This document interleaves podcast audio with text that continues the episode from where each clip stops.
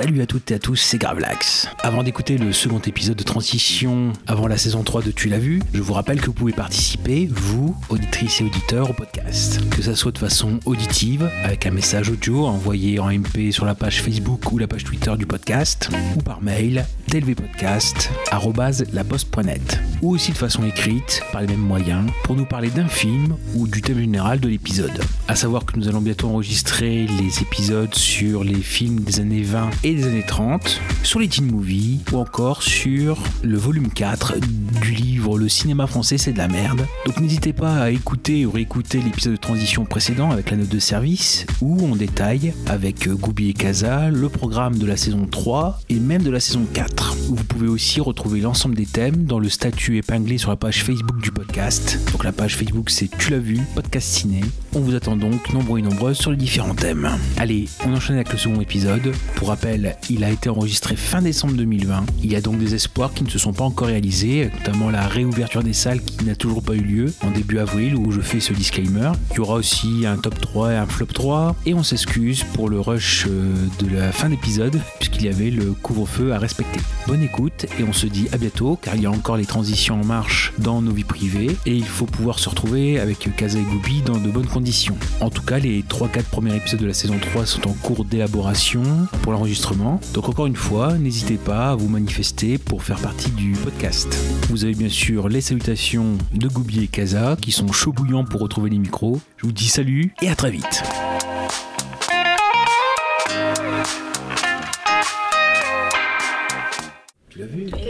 Tu l'as vu Tu l'as vu celui-là Tu l'as vu Tu l'as vu Tu l'as vu Et celui-là, tu l'as vu Ouais, tu l'as vu celui-là. Ah mais tu l'as vu Franchement. Eh, tu l'as vu Tu l'as vu Alors, tu l'as vu Hey, tu l'as vu Et celui-là, tu l'as vu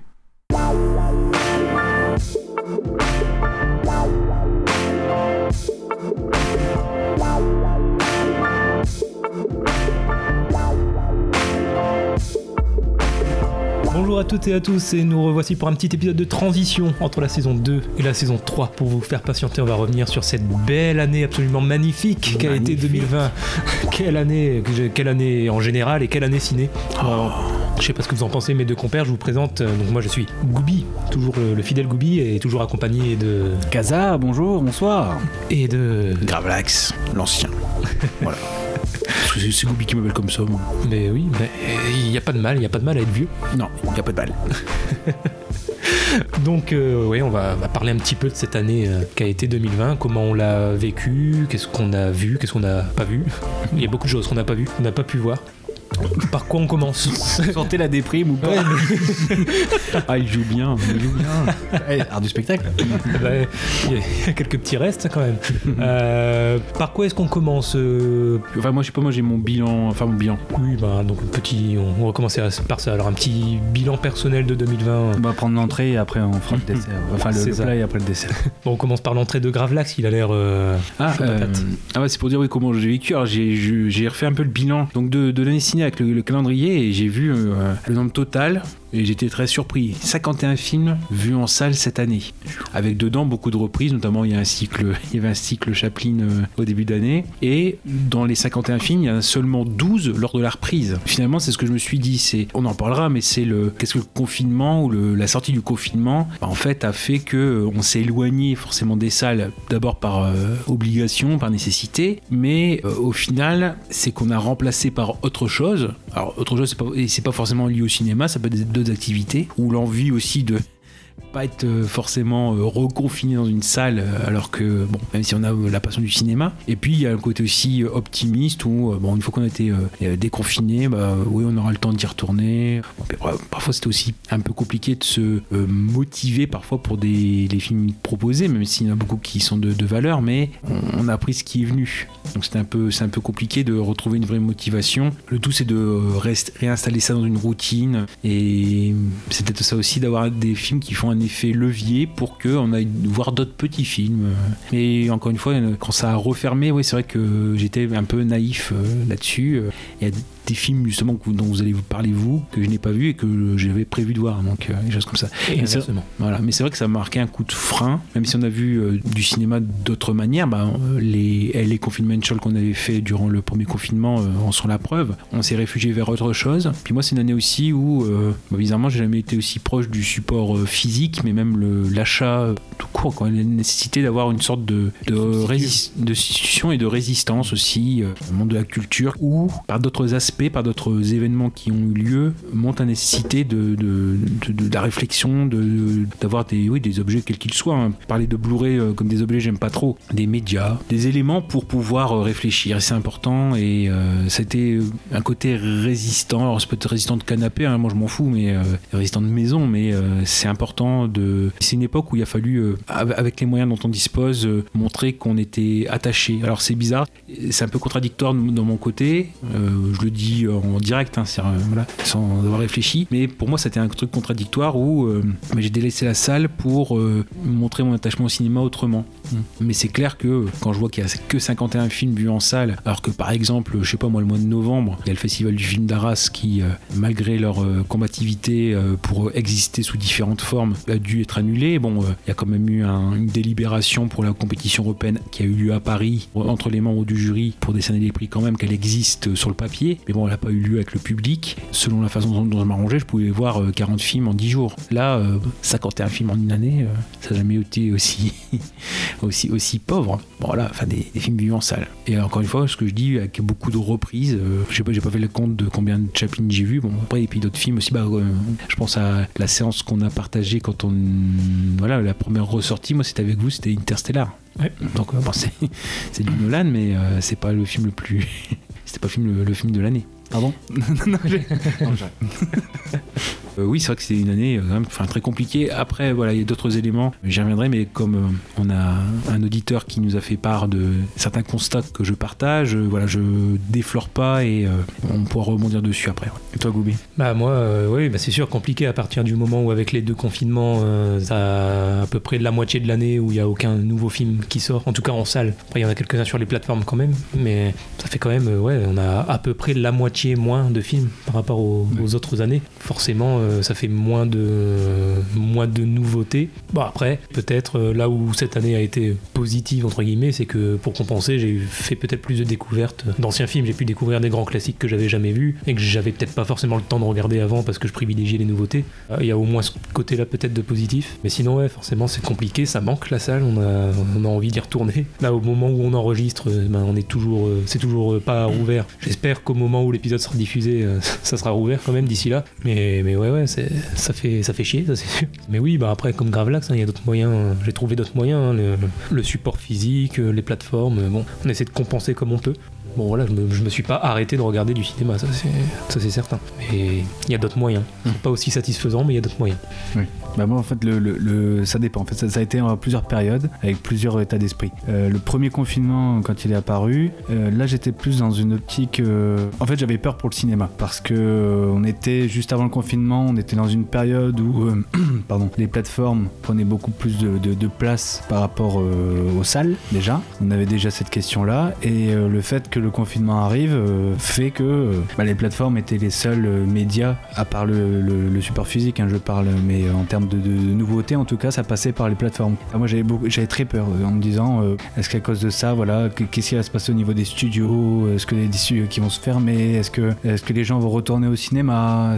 Des doutes et euh, de la peur en fait par rapport au cinéma. Est-ce qu'on va retrouver un cinéma comme avant? Voilà c'était ça la question. Donc à ce moment-là premier confinement c'était pas forcément des films mais c'est surtout des séries parce que bon bah souvent les séries c'est beau- faut beaucoup plus de temps à les regarder. Donc euh, souvent voilà euh, c'était les séries et puis euh, là il y a eu le déconfinement. Et là c'était vraiment euh, au début beaucoup d'appréhension. Est-ce que je retourne tout de suite dans une salle de cinéma? Et après euh, petit à petit je me suis dit non faut y aller faut aller au cinéma faut, faut aller voir des films même si c'est pas des films euh, qui nous intéressent mais au moins euh, faire le geste en fait. C'est l'occasion de découvrir bah, des surprises de, de, de- de faire des surprises. Et surtout bah, pour ma part j'ai jamais vu autant de films français que cette année. Mhm. C'est-à-dire que j'ai vu euh, 11 films cette année, alors que bah, c'est vraiment un record. J'ai jamais vu autant de films français, donc c'est peut-être aussi grâce au podcast. hein, maintenant, euh. Et puis, euh, à l'annonce du deuxième confinement, juste avant, euh, je me suis dit, euh, si les cinémas euh, referment, bah, moi je vais me faire mon petit cinéma à la maison. C'est-à-dire que euh, j'ai investi, enfin, j'ai, on va dire, j'ai profité du Black Friday Ouais. pour investir dans euh, un vidéoprojecteur. Donc je me suis pas ruiné parce que bon, souvent on dit vidéoprojecteur, on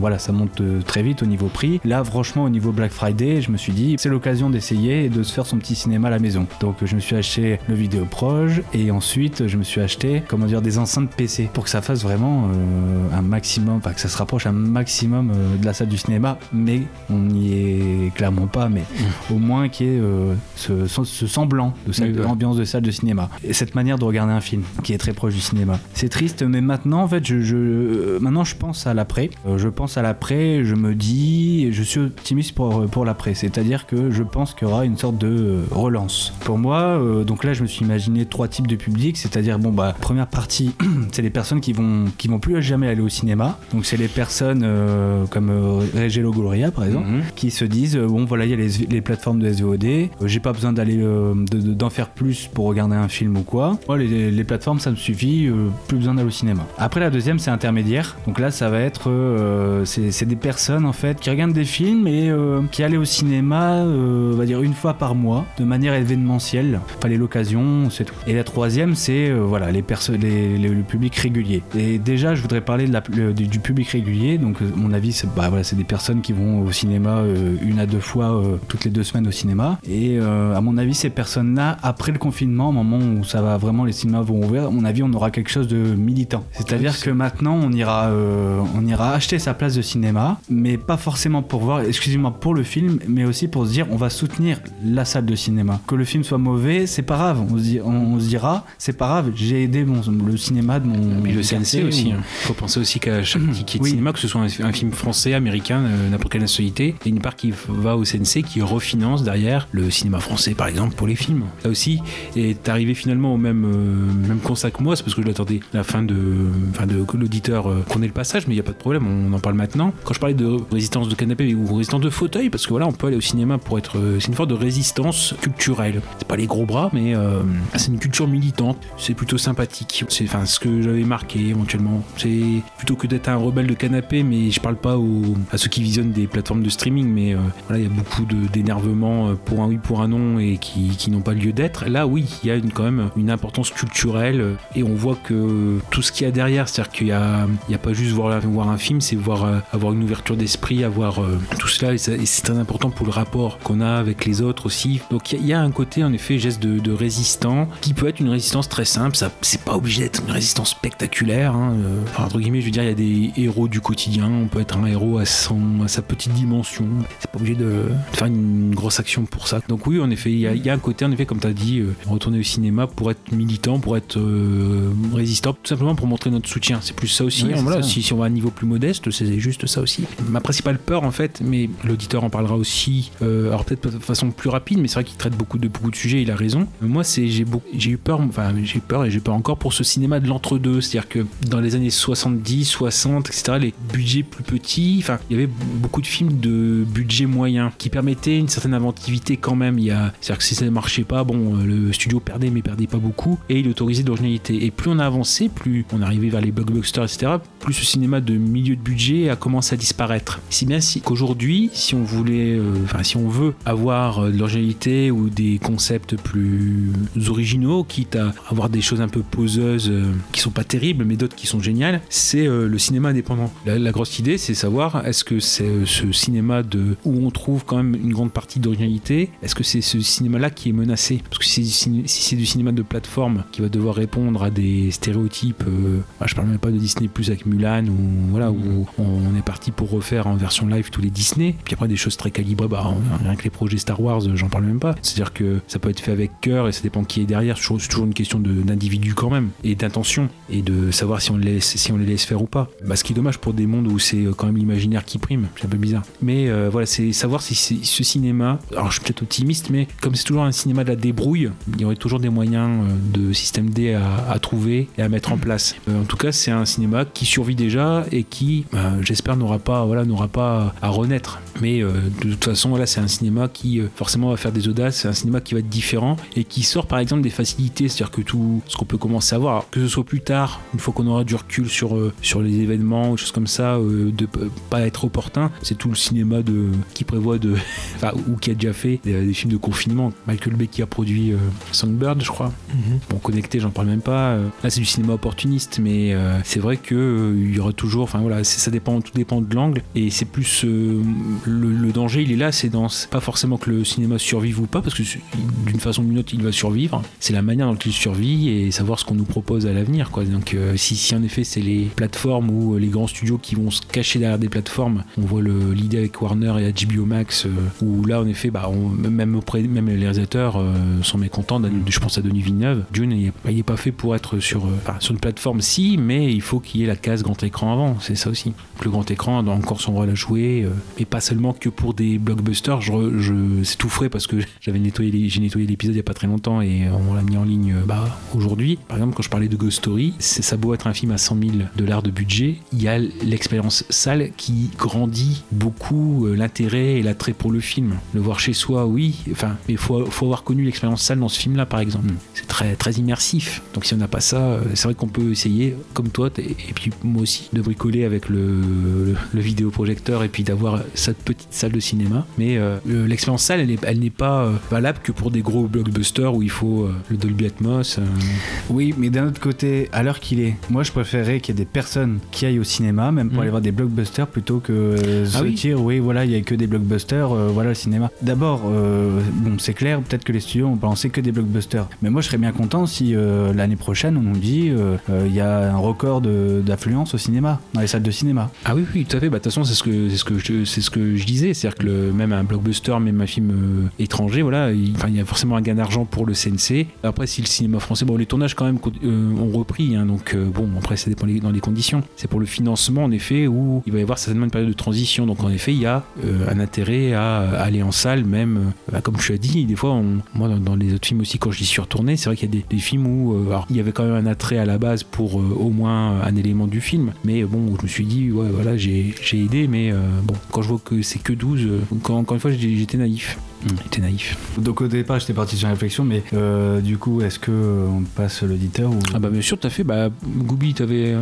Non, non, euh, Non. c'est le moment de le mettre. Moi j'avais la réflexion par rapport aux trois euh, publics, mais c'est pas grave. du coup. Trop public. Non, en fait, ouais, je parlais du coup du public qui, qui allait plus au cinéma, du public intermédiaire qui allait de, de temps en temps, et le public, euh, voilà. euh, donc c'est pour ça qu'on a parlé de, de résistance et de militantisme. Mais justement, moi, cette- ce public intermédiaire est très intéressant parce que, bah, sera intéressant pour euh, pour l'après, parce qu'à mon avis, je pense que euh, bah, souvent il y a tout le temps la petite question euh, comme ça quand on est dans un groupe d'amis, on se fait un petit ciné après le resto. Et je pense que là, avec le déconfinement, j'imagine un monde déconfiné et libéré, on va dire. Les gens vont, vont vouloir ressortir de chez eux, vont vouloir retrouver leurs amis, vont vouloir partager des moments avec leurs amis. Et souvent, dans ces cas-là, bon bah c'est on va au bar, on va au resto. Et souvent au resto, bah qu'est-ce qu'on fait? Souvent avec des amis, bah, on va au cinéma. Souvent il y a le Mhm. Qui est juste à côté du restaurant. Donc je me dis automatiquement si les gens vont retourner au restaurant, et ben ils iront euh, peut-être plus au cinéma ensemble. Et de ce fait, euh, voilà, moi je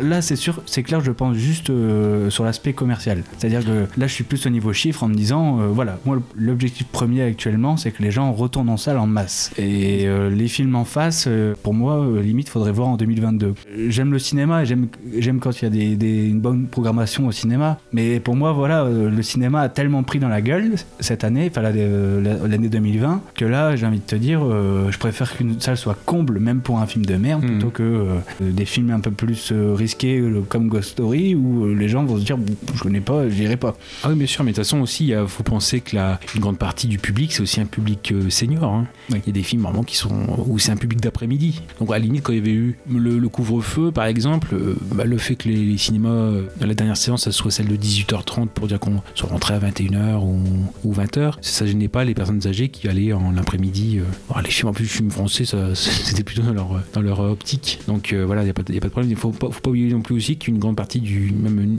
limite, il faudrait revoir les statistiques, mais une grande partie, une majeure partie, même limite, je me demande si c'est pas un public de seniors. Donc euh, euh, oui, et donc demander si ce public va euh, pas craindre de, de revenir. Par contre, là, généralement, c'est une occupation, donc euh, bon, pourquoi pas. En fait, justement, là, on était en. en- Ah, on disait, ouais, on faisait la vie euh, par rapport à l'année euh, 2020. Donc, euh, je vous propose euh, qu'on écoute maintenant euh, notre cher auditeur euh, Mdal, notre cher auditeur, euh, notre fidèle auditeur, qui nous donne son avis sur, euh, sur l'année 2020. Ouais, c'est très riche, il y a beaucoup de choses. On va y rebondir là-dessus après. On écoute.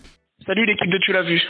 Quelle année 2020 Faire son top de l'année, c'est une tristesse absolue quand on sait tout ce qui aurait dû sortir. Camelot, Dune, le dernier Wes Anderson, plus, comme toujours, quelques bébites méconnues. Un de mes coups de cœur de 2020, ça aurait été euh, un film qui aurait dû sortir en décembre, que j'ai vu en avant-première, mais qui du coup sortira en 2021, et qui s'appelle Bac Nord, qui raconte le quotidien de la BAC dans les quartiers nord de Marseille. Un film terrifiant, une violence très réaliste, avec des scènes chocs, réel impeccable, et Jules Lelouch en tête de casting, qui est vraiment excellent. Sinon, j'ai adoré le dernier Nolan, hein, un film qui pour moi sera réhabilité dans le futur quand on lui aura enlevé l'étiquette de film qui va sauver le cinéma. Parce que il y aura bien emmerdé le monde quand même le Covid. Alors mon optimisme relatif me ferait dire que rien ne va changer. Les gens ont hâte de retourner au cinéma, après tout ça fait longtemps, c'est juste une grande pause. Puis après tout, même si le prix des places augmente, ça reste tout de même le loisir le plus abordable. Le grand public ira applaudir les prochains blockbusters. Les cinémas de quartier, même eux, vont voir le public revenir. Pâté va augmenter le prix des popcorn pour faire face à la crise, puis tout ira bien. Les petites productions reprendront, le cinéma d'auteur ne mourra pas. Mais une question m'effraie. Les gens aiment-ils vraiment autant le cinéma? Au point d'y retourner? Cette peur de se dire que les gens ont su faire sans le cinéma et qu'ils ont appris à faire sans ne me semble pas si réel. Soyons honnêtes, si on se pose la question, c'est que nous ne sommes pas sûrs que le cinéma manque vraiment au grand public. Les plateformes de streaming en sont pour quelque chose. C'est pas cher, on peut faire pause, couper le film, l'arrêter si c'est nul. En plus, Netflix dessine à notre place des films à regarder. On a même besoin de se bouger le cul pour faire 15 minutes de route aller voir un film. Et en plus, bah, Disney et HBO sortent leurs films en streaming maintenant. Alors à quoi bon? Parce que oui, la menace streaming, elle est bien présente. Ces plateformes ont su tirer leur épingle jeu pendant cette crise et continueront à le faire cette année. Ce n'est ni bon pour les salles de cinéma, ni pour les productions indépendantes. Pour faire revenir le public en salle, le cinéma d'auteur sera délaissé au profit du blockbuster hollywoodien ou de la comédie populaire. Et si cela ne fonctionne pas, bah, la salle de cinéma deviendra un lieu réservé à un public de niche, le même qui collectionne les sports physiques ou qui accorde une importance particulière à sa manière de voir une œuvre. Alors est-ce que mon constat alarmiste va se réaliser? Je ne sais pas, mais ça me semble loin d'être irréalisable. Les cinémas devront être très malins dans leur programmation de reprise afin de ne pas marquer définitivement la rupture avec le grand public. Et là, sinon, c'est tout un système d'autofinancement qui va s'écrouler. Triste époque tout de même, j'en viens même à espérer un carton des Tushka de box-office. C'est vous dire. Alors pour ma part, cela ne changera pas ma façon de voir le cinéma. Je continuerai à être actif dans ma cinéphilie, en découvrant le maximum de choses, que ce soit chez moi ou en salle. Je continuerai à aller en salle de manière passionnée, acharnée et même revendicatrice pour défendre ce milieu. Parce que je ne serai jamais pour un monde avec moins de culture. Je ne serai jamais pour un monde où les gens se désintéressent de la culture. C'était votre fidèle auditeur Engdol. Salut à toute l'équipe. Eh ben merci Mdal. Oui, merci beaucoup. Merci, merci. Ces propos sont très, c'est très riches. J'ai bien aimé la, la petite phrase sur les tuches 4 parce que c'est vrai, ça, ça résume un peu ce que tu disais Kaza, Ouais, juste ouais, avant ouais. son intervention. Mhm. C'est qu'on en en vient vraiment à espérer des succès des films de merde pour que ça reparte. Alors beaucoup de choses, hein, beaucoup de choses à, à dire. Une question rapide, hein, ce tour de table très très vite. C'est euh, pour vous quel est le, le- le film qui était prévu cette année et que vous regrettez le plus de ne pas avoir vu? Ah, c'est compliqué. pour moi, hein, ça, ça reste No Time to Die. Ah oui, Euh, Jason. Pas de temps pour mourir, euh, Ah ouais. James Bond, ouais. Ouais, il y a celui-là et je le mets à égalité peut-être avec le Wes Anderson, euh, The French Dispatch. Parce que vu le casting, euh, bah déjà Wes Anderson, bon, forcément j'ai envie de voir un de ses nouveaux films et puis euh, vu le casting de malade, ça donnait bien envie quand même. Ouais, ouais, bah après moi, moi c'est le, le Dune et Jason aussi. Ah je m'attendais peut-être pour Keza à Camelot. euh, Bah non, James Bond, euh, James Bond d'abord. Ouais, d'abord. Parce que c'est quand même le dernier euh, de Daniel Craig. Ah oui, bah oui, et- forcément. Et j'ai l'impression qu'on utilise à mort sur ce film qui a l'air euh, génial. Mhm. En plus, généralement, les Jason, c'est un sur deux qui est bon. Donc là, euh, c'est normalement, c'est celui-là. Un petit rebondissement aussi sur euh, Tenet, peut-être, euh, comme vous êtes euh, fan de Christopher Nolan avéré. Ton sentiment par rapport au film, sa qualité? Eh ben, écoute, il fait partie de mes tops. Oui. Euh, de mon top, je suis désolé. euh, j'ai pensé, j'ai pensé à ce que vous m'avez dit, et puis même ce que j'entends euh, sur le Mhm. réseau partout. C'est euh, voilà, euh, on aime Nolan et puis euh, on s'en fout. Et, et ça, j'y pense tout le temps. Euh, voilà, si je vois un film de Nolan que je trouve mauvais, je te le dirai, ça c'est sûr. Mhm. Mais, euh, mais là, c'était plus une réflexion, euh, on va dire, autour du film. Je me suis dit que euh, avec Tenet, euh, Christopher Nolan réussit à nous faire réfléchir sur la durée d'un film, la durée de vie d'un film, pardon. C'est-à-dire que d'habitude, euh, bah voilà, surtout en ce moment, c'est on regarde un film, on le binge watch comme on dit, on regarde un film et puis hop c'est passé, on en, on en remet un autre après. Alors que Tenet, c'est ça qui est fascinant, c'est ok, vous l'avez pas, vous avez pas comp- tout compris au premier regard, Mhm. mais au moins vous avez passé un super moment en termes de spectacle. Ouais. Vous avez des super euh, scènes d'action. euh, Enfin, en tout cas, moi, moi, j'ai Mhm. passé un super moment au cinéma, euh, que ça soit en termes de musique, de son et d'image. J'avais euh, remboursé, on va dire, mon, mon ticket. C'était, ça, ça valait le coup. Mais après, je me suis dit, mais justement, je vais avoir du plaisir à revoir et revoir ce film Mhm. parce qu'il y a tellement de, de- de complexité, de détails que à chaque fois, bah, comme Inception en fait, hein, à chaque fois, je vais, voilà, je vais prendre du plaisir à, à, voilà, avoir des, des- des- des informations supplémentaires ou que j'avais raté le premier visionnage. Ou, et, et c'est ça qui est super bien au final. T'achètes un Blu-ray de, de Christopher Nolan de, de Tenet, bah, par exemple, et ben tu sais qu'il va être rentabilisé parce que Mhm. tu vas vouloir le revoir, euh, voilà, peut-être euh, chaque année. Et je pense que ça fait la même chose avec euh, Inception. Inception, au premier regard, les gens étaient en mode mais qu'est-ce que c'est? Enfin, je, je comprends pas trop, enfin, c'est pas clair. Et les gens, bon, peut-être pour Inception c'était un peu plus simple, c'est-à-dire qu'au Ouais. bout de peut-être euh, au bout du deuxième visionnage, ils ont peut-être euh, commencé à tout saisir. Là, Tenet, il en faudra, peut-être trois, mais pour moi c'était le, me- la même, le même plaisir que si tu étais devant un Rubik's Cube, un Rubik's Cube, et euh, tu prenais du plaisir à euh, voilà euh, réussir à aligner les couleurs, quoi. Enfin, Mhm. c'est pour moi c'est le même plaisir que de, de réussir un casse-tête. Et après c'est ça, après c'est- clair qu'il faut, faut être curieux ou faut- aimer le, le, enfin, le, le spectacle du, du premier visionnage. Après c'est sûr que ça- c'est assez clivant, c'est risqué comme, euh, comme procédé, mais c'est pour ça que moi j'ai passé un super moment et que j'adore ce film et que je pense que dans, dans ça va faire comme Inception. Dans 5 dans 5-10 ans, on reparlera de Tenet en disant c'est un super film, mais qu'à l'époque, au moment de sa sortie, ça a fait un four. Enfin en tout cas, euh, Ouais. ça, c'est un contexte très spécial Voilà. et puis c'est pour ça. Pour moi, il faut euh, prendre du recul sur ce film. faut laisser le temps. Voilà. Faut laisser le temps. Donc c'est pour ça que pour moi, Christopher Nolan est encore euh, au top. Et vous, vous- Comme Moi, je suis, je suis assez d'accord. C'est un petit peu comme ce que je disais pour Under the Skin. En fait, c'est un film que j'aime pas encore. Oui, que j'ai que j'ai quand même plutôt C'est bien ça. aimé la première fois, mais, euh, mais ouais, comme tu dis, il va, il va falloir le revoir et avec le temps, je sais que je vais forcément l'apprécier plus parce que je vais plus le comprendre. c'est ça. Là, bon, pour l'instant, j'ai pas tout saisi. C'est sûr que Inception, euh, par exemple, je l'ai trouvé quand même beaucoup plus accessible. Moi, je fais Oui. partie de ceux qui ont la chance, entre guillemets, de l'avoir compris dès la première fois, donc ça va. Par contre, Tenet, euh, Ah, moi, c'est pas le cas. Tu vois, bah, même in- Interstellar. Interstellar, euh, la fin, euh, waouh, qu'est-ce qu'on qu'est-ce- Ouais, ouais. qu'on voit? Inception, c'est pareil. euh, Waouh, on n'a jamais vu ça. En fait, c'est ça. Avec euh, Nolan, c'est qu'il fait des films et à chaque fois, c'est des concepts euh, qu'on n'a jamais vus au cinéma. Et voilà, il faut s'y faire. Mais quand on comprend toutes les, tous les rouages, c'est bah, génial. Et toi, euh, Gravelac, je sais que t'as pas non plus super bien apprécié le film. Ah, c'est pas ça. C'est-à-dire que moi, voilà, j'ai envie de le revoir, t'as raison. Ensuite, je trouve que par rapport à Inception, par rapport à Inception, par rapport à Inception, Inception au pire. non, par rapport à Inception, Nolan, il nous laisse beaucoup plus de temps avant de nous dire ah bah voilà, c'est mon petit jouet, voilà comment ça marche. C'est au bout d'une heure et demie sur, dans tes nets. Alors que euh, le début d'Inception, c'est euh, vraiment, on, il nous montre un petit peu le mode d'emploi. C'est un nouveau, un nouveau monde, voilà comment ça marche. Et après, on peut jouer avec lui. Là, on dirait qu'il garde son petit jouet pendant une heure. Non, non, je, je te dis pas comment ça marche. Voilà, et après, on y va. Par contre, moi, voilà, j'ai envie de le revoir, le Tenet. D'ailleurs, je l'ai, voilà, revu. Mais comme tu dis et tu l'as dit euh, toi-même, c'est que c'est risqué. C'est-à-dire qu'il y en a qui ont été hermétiques au départ, partant de d'obscurantisme, on va dire, bon, ou du moins, euh, enfin, sur, sur la façon dont, dont ça, dont ça fonctionne, et qui ne vont pas y revenir. Ça, j'en, j'en connais.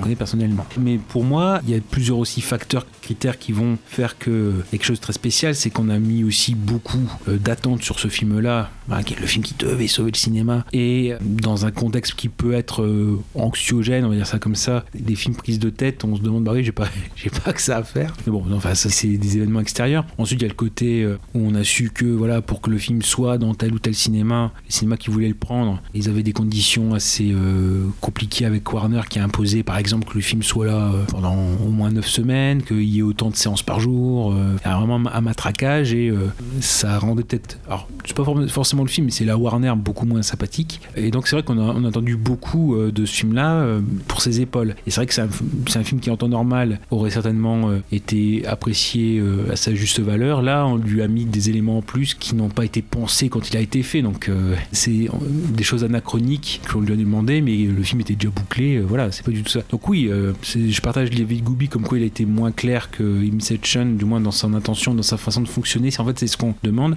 Bah, je me demande aussi, c'est Nolan, c'est souvent même les Nolan.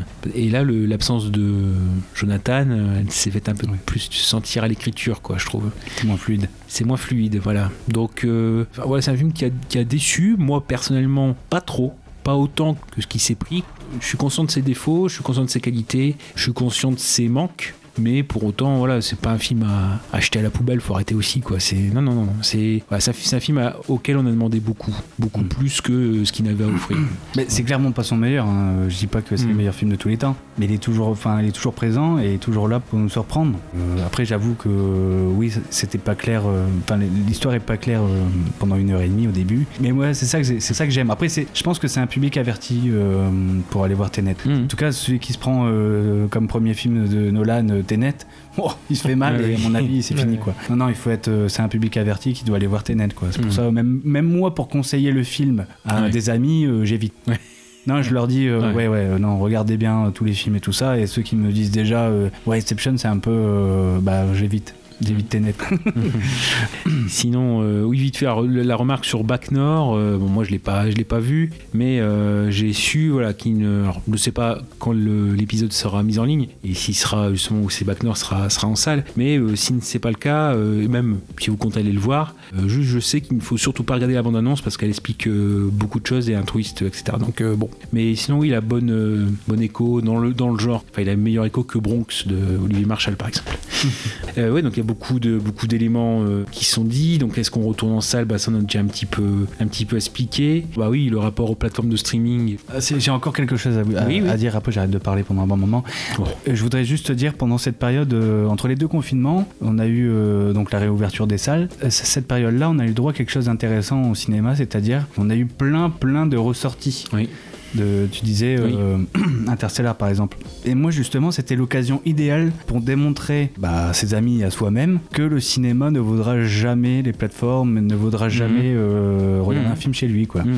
Et j'ai fait l'expérience. Du coup, j'étais un peu, je me sentais un peu, euh, bah, je disais militant, que ça soit avec, bah, avec, avec ma copine ou, ou avec, avec, des amis, en leur disant, ok, tu me crois pas, voilà, t'es pas convaincu par le- les salles de cinéma, et Mhm. bah viens avec moi voir tel film. Et là, c'était pas n'importe quel film parce que c'était Titanic en 3D. Ah oui. Euh, on va chez des amis, on, euh, voilà, on, on, on fait repas, etc.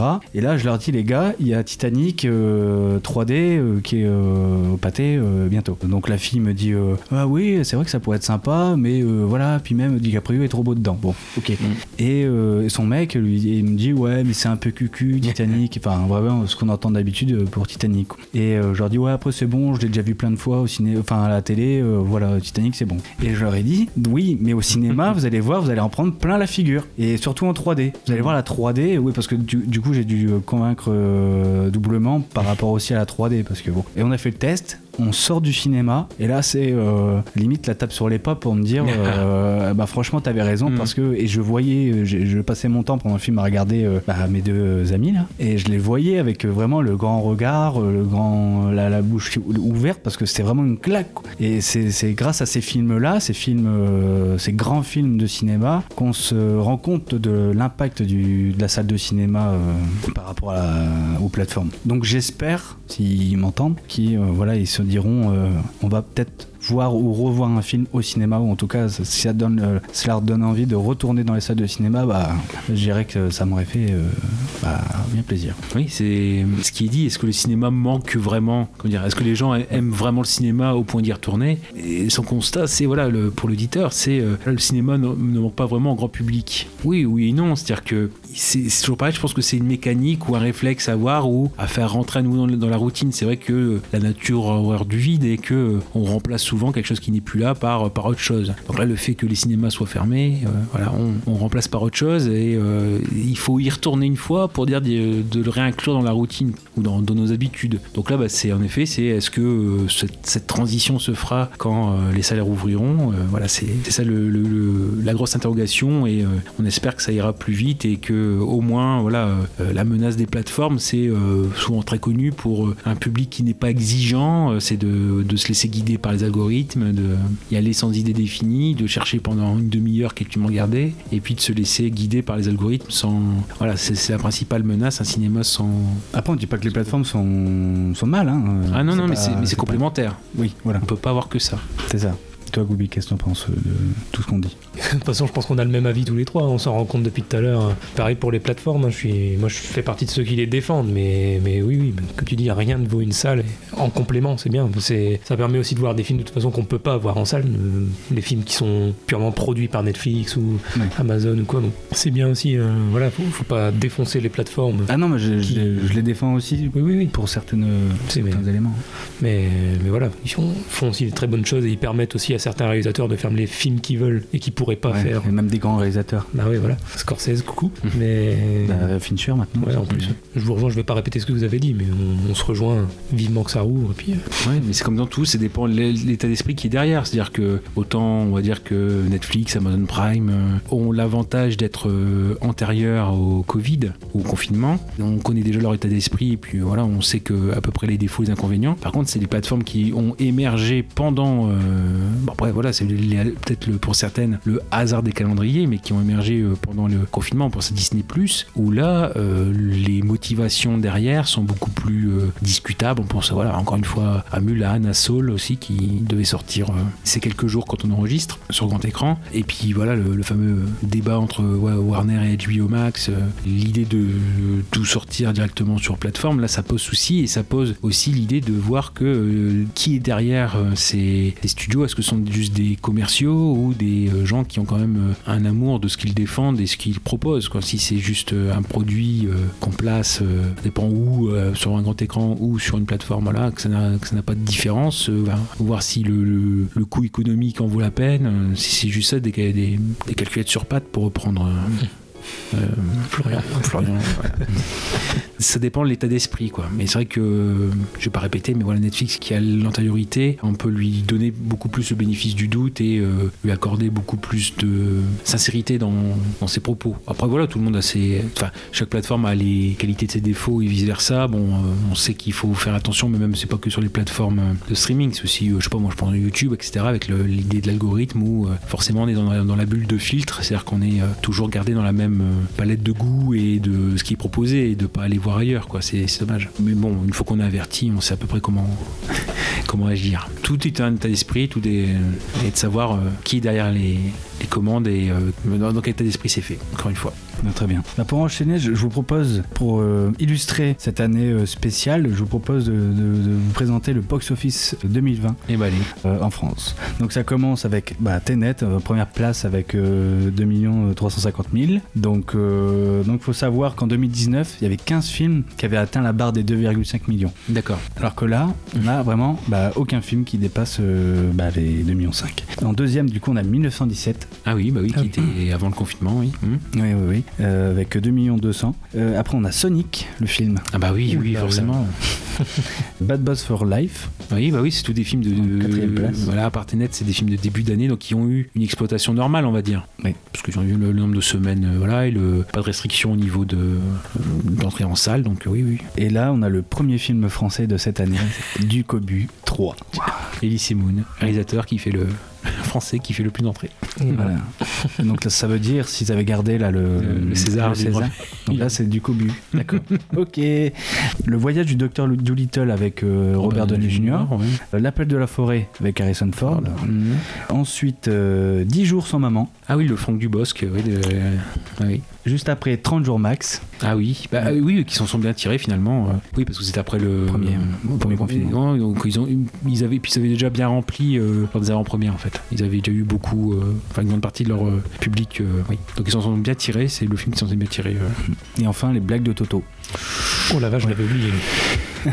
Mais euh, par contre, euh, je tiens à dire aussi qu'il y a euh, un, un film qui a fait un, on va dire une belle opération malgré Mhm. tout. C'est euh, Goubi, tu vas être content, c'est Adieu les cons. Ouais. Parce qu'en une semaine, dans le contexte qu'il a connu, c'est-à-dire euh, bah, les cinémas parisiens, je crois à l'époque étaient fermés, étaient encore Mhm. fermés, et que les sorties nationales, enfin les cinémas provinciaux qui étaient ouverts. Et euh, en une semaine, il a fait 600 000 entrées.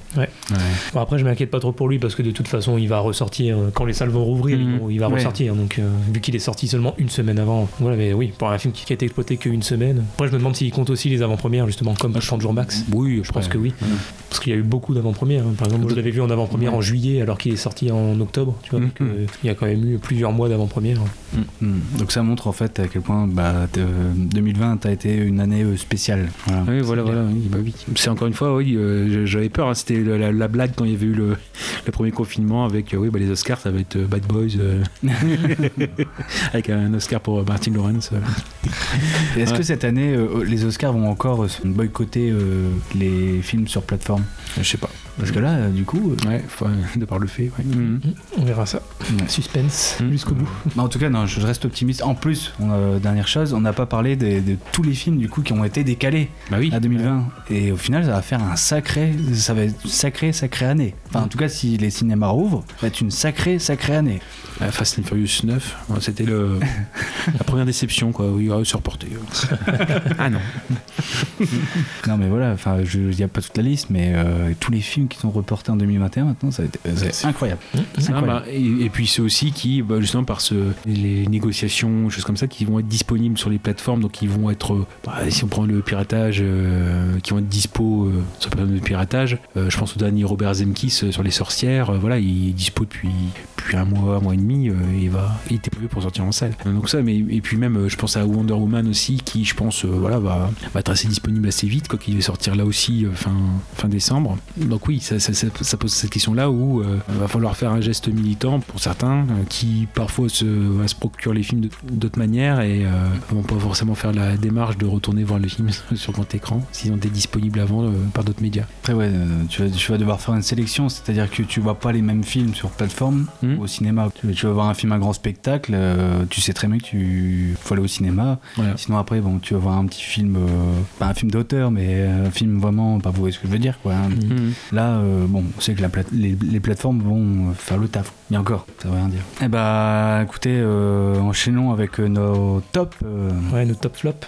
top Comme on a flops. plus beaucoup de temps, je pense que on, à la limite, chacun notre tour, on balance juste les trois films, et bon, on en dit quand même quelques trucs, Comment mais Mhm. Je pense que plutôt que de faire euh, trois, euh, ton 3, mon 3, ton 3, tu vois, et ainsi de suite, Oui. on balance les trois. euh, Ouais, ouais. Ah, surtout qu'on en a un commun déjà. Oui. ouais, oui, en oui. plus. Donc euh, j'ai même plus d'ordre. Au final, j'avais établi un ordre de top 3, mais finalement, ouais, on va commencer par celui qu'on a en commun avec, euh, avec Gravelax. Oui. Donc à Play. Play Oui, d'Anthony Marciano, donc euh, vraiment oui, un film donc, euh, de tout début d'année, un 1er janvier euh, 2020, hein, tout pile. Pour mon avis, bah, ou ce que ça représente, je vous renvoie à la pastille de Retour vers le Turfu, j'avais clôturé la tribune des auditeurs, c'est la quatrième, la tribune des auditeurs numéro 4, disponible sur SoundCloud, parce que euh, le, Apple Podcast, ils ont, ils ont supprimé ces épisodes-là, qui oui, de toute façon étaient des épisodes de transition. Donc éventuellement, si vous voulez mon avis, Goubi, je te laisse d'abord parler dessus, et je verrai si je de, deux, trois trucs à rajouter. Oui, bah après, de toute façon, oui, c'est, ce sera un avis rapide aussi. À, à savoir peut-être que c'est une comédie. Le, le concept rapidement, c'est qu'on suit tout à travers une caméra. C'est l'histoire donc de, euh, de, bah, de Max. Max, Ah, oui. Max, donc est joué par Max Boublil et par d'autres acteurs auparavant. C'est donc euh, un personnage qui est joué à différents âges. En fait, qu'on montre, on voit, on suit toute son histoire à travers sa caméra, une caméra qu'il a obtenue euh, dans son jeune âge, euh, dans, dans son enfance, ou sa préadolescence. Euh, Et donc oui, on suit ben, sa, sa vie, des vidéos de famille, des vidéos avec ses amis, euh, et ainsi de suite, jusqu'à ce qu'il devienne adulte. Et donc ce, ce concept est, je trouve vraiment, il est original, même si c'est peut-être pas la première fois qu'on voit ça tout à fait. Ça reste quand même euh, assez rare et c'est plutôt maîtrisé. C'est bien réalisé par Anthony Marciano, qui avait déjà collaboré avec Max Boublil auparavant. Bon, il avait fait euh, Robin des Bois. euh, bon, celui-là, on va, Ouais. on, on va le zapper. C'est mieux de pas en parler, mais euh, qui avait fait auparavant Les Gamins avec Alain Chabat ouais. Que j'avais déjà trouvé absolument génial. Et, euh, et voilà, c'est un film qui marche bien. Encore une fois, après, c'est hyper subjectif hein, selon les thèmes qui nous touchent personnellement et tout ça. Bon, bah, moi, pour le coup, euh, ça m'émeut toujours de, de voir des, des images, euh, photos et vidéos de famille, des trucs euh, très intimes comme ça. Donc, euh, donc forcément, bah, là, euh, je suis servi. Quoi. Et comme en plus, c'est très, très réaliste dans, dans la façon dont c'est fait, dans la façon dont c'est écrit et joué, forcément, ça, ça, touche beaucoup. Et peut-être la, petite truc euh, à noter aussi, je trouve assez fort, c'est donc euh, le choix de Alex Alexandre Desrousseaux qui joue donc euh, Max, le personnage joué par Max Boublil euh, dans son adolescence, donc de 16 à 20 ans. L'acteur, euh, c'est vraiment, euh, je trouve, le, le sosie parfait, aussi bien physiquement que vocalement. Et ça m'a même euh, hyper surpris quand je l'ai entendu parler. Déjà à voir, c'est sûr qu'il ressemble à Max Boublil, c'est déjà bien choisi à ce niveau-là. Mais quand il a commencé à parler, moi j'avais limite l'impression qu'il était redoublé par le vrai Oui. Max Boublil par-dessus. Non, c'est bien sa voix. ah oui, non, c'est lui. C'est ouais, non, c'est Ah ouais, c'est l'acteur, Alexandre Desrousseaux qui parlait. Et ouais, alors je sais pas, je l'ai pas écouté en interview. Je sais pas s'il parle comme ça naturellement ou s'il a travaillé pour essayer d'imiter Max Boublil, mais en tout cas, c'est assez fou la ressemblance euh, physique et vocale. Ah ouais, c'est oui, ce, qui- c'est ce qui est marqué en effet que le, le casting voilà, était la, la partie la plus longue du projet, en 9 mois. Euh, Ils ont fait appel euh, à, à des différents, euh, à différents directeurs de casting dans tous les coins de la France. Ils ont fait du casting sauvage, 3000 essais vidéo. Donc vraiment c'est un gros travail dessus. Et après on l'a dit aussi un gros travail aussi sur l'image et sur le son. C'est ça l'originalité du film, c'est que il fallait adapter à chaque format d'image du simple caméscope, du 4 tiers euh, dans les années 80-90, aller vers des images plus définies euh, au fur et à mesure du temps. C'est un gros travail qui a été fait là-dessus. Il y a l'idée quand même, euh, voilà, c'est bien, bien d'avoir un bon concept. C'est bien aussi de bien l'exploiter, de pas le faire d'économie en disant ouais, voilà, j'ai l'idée et puis allez on déroule comme d'habitude sur un schéma classique et puis c'est bon. Non moi sur ce que j'ai à dire vite fait de- dessus, moi il se trouve que hasard des dates, c'est que en gros j'ai le même âge que le personnage, c'est-à-dire que les différents événements qui traversent, euh, j'avais le même âge au même moment, donc bon, euh, ça, ça fait une dimension supplémentaire pour moi, mais c'est c'est ce que je me suis demandé, c'est est-ce que ça, est-ce que ça peut toucher que moi ou que des gens de ma génération? Est-ce que c'est un film ok boomer pour faire simple? Non, parce qu'en fait on peut l'adapter à tout âge, et je pense aussi que pour des personnes qui sont plus jeunes, bah, comme vous, euh, le revoir peut-être plus tard, c'est un film qui pourra prendre différentes dimensions selon l'âge auquel vous le regardez.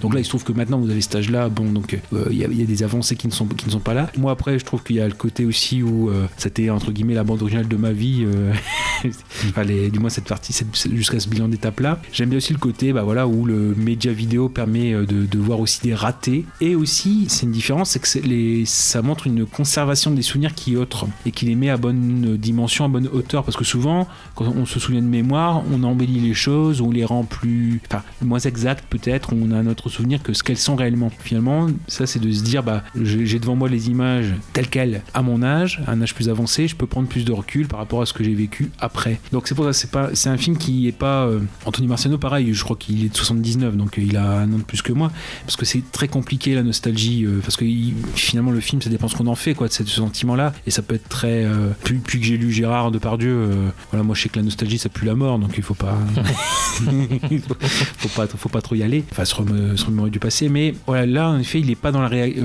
Marciano, il a pas été dans la réaction. Le but, c'est pas de dire, pour lui, c'était mieux avant, c'est c'était différent. Voilà comment c'était à peu près. euh. Et puis en plus, ça peut, euh, bon, c'est autre chose quoi, mais euh, pour des gens qui ont mon âge et qui peuvent le voir en famille ou avec leurs enfants, ça permet aussi de rapprocher peut-être parce que ça donne une, idée peut-être sur bah, comment c'était avant pour toi, pour papa ou maman, parce qu'il y a tout ce pan technologique, le téléphone avec les fils, etc. Bon, donc ce qui fait que je pense que pour le film, voilà, il y a, un rapport très bien géré à la nostalgie, je trouve, et c'est un peu plus équilibré. Il aurait pu aller vers le hockey, hockey boomer très facile, et euh, au contraire, c'est ce qui est le plus facile à faire, euh, avec un sujet comme ça. Là, je trouve que euh, il a bien équilibré, et puis il y a toujours des choses assez sympathiques. le Chabat et Noémie Lovski en parents, par exemple, enfin, surtout Noémie Lovski, parce qu'elle a un rôle un peu plus, un peu plus long, quoi. On la voit plus dans, le film. Mais voilà, non, je trouve que c'est un film super équilibré, et puis voilà, moi, moi il se trouve qu'il me parle forcément un peu plus parce que c'est pile le, bon moment, et voilà, il y a des hasards hein, parfois, hein, des, des œuvres qui rentrent comme ça. Et en plus, j'en attendais pas grand chose, donc ça m'a d'autant plus surpris. C'est pour ça que euh, je l'ai gardé tel quel.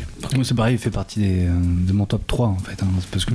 Ah oui, d'accord. Bon, voilà. Mais ouais, c'est ça en fait. Play, c'est le film, euh, la comédie française qu'on n'attendait pas. c'est ça. C'est ça. Il y, a personne qui disait, ouais, je savais que ça allait, ça allait être un bon film. C'est ça, Vraiment. Et c'est ça qui, qui est encore plus frappant. Surtout pour le coup, que je- moi, le seul truc pour lequel j'étais un peu réticent, c'est que je voyais que l'acteur principal était Max Boublil, que personnellement, j'aime pas du tout. Ouais. Mais vraiment, j'aime pas du tout. Donc, je m'attendais vraiment pas à adorer le film. Et euh, bon, Ouais, bon. honnêtement, c'est peut-être le seul petit point noir du film pour moi, c'est que même dans celui-là, je trouve qu'il joue pas très bien. Ah, moi, Je- je trouve je- qu'il est naturel, justement. Oui, naturel, mais euh, je trouve pas que ce soit un très bon acteur. Après, il est sympathique, mais je trouve pas que dans son jeu, il soit terrible. Mais voilà, après, c'est vraiment pour chipoter. Encore une fois, le, pour moi, le film, c'est vraiment l'un des trois meilleurs de l'année. Donc non, vraiment, très très bon.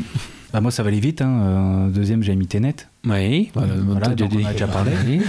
Euh, moi, bon, je vais pas d'ordre. Bah, euh, Adieu les cons, euh, pareil, comme on en a déjà rapidement parlé. Et puis de toute façon, j'en avais déjà parlé en reco quand on Oui, avait parlé de Dupontel. Mm. Donc je vais pas revenir à fond dessus. Mais voilà, pour moi, c'est le meilleur film de l'année. Encore une fois, Dupontel dans. Enfin, la, la parfaite synthèse de ce qu'a fait Dupontel tout au long de sa carrière en tant que réalisateur. Quoi. C'est vraiment tout l'aspect comédie qu'il a déjà expérimenté avec euh, plein de films et le côté dramatique qu'il a expérimenté avec Au revoir là-haut. Voilà, ça c'est vraiment les deux réunis en un seul film et, euh, et ça donne un mélange pour moi absolument parfait et la révélation entre guillemets, bon, pas vraiment, mais euh, de Nicolas Marié. Je dis révélation parce que c'est vrai qu'en dehors des films de Dupontel, on le voit très peu ou alors à la télé. Euh, là vraiment, il est encore une fois mis en avant et, et comme je le dis toujours, j'espère vraiment, vraiment, vraiment qu'il sera au moins nommé au prochain César Mm. parce que je l'ai trouvé absolument fantastique. C'est le meilleur acteur du film pour moi.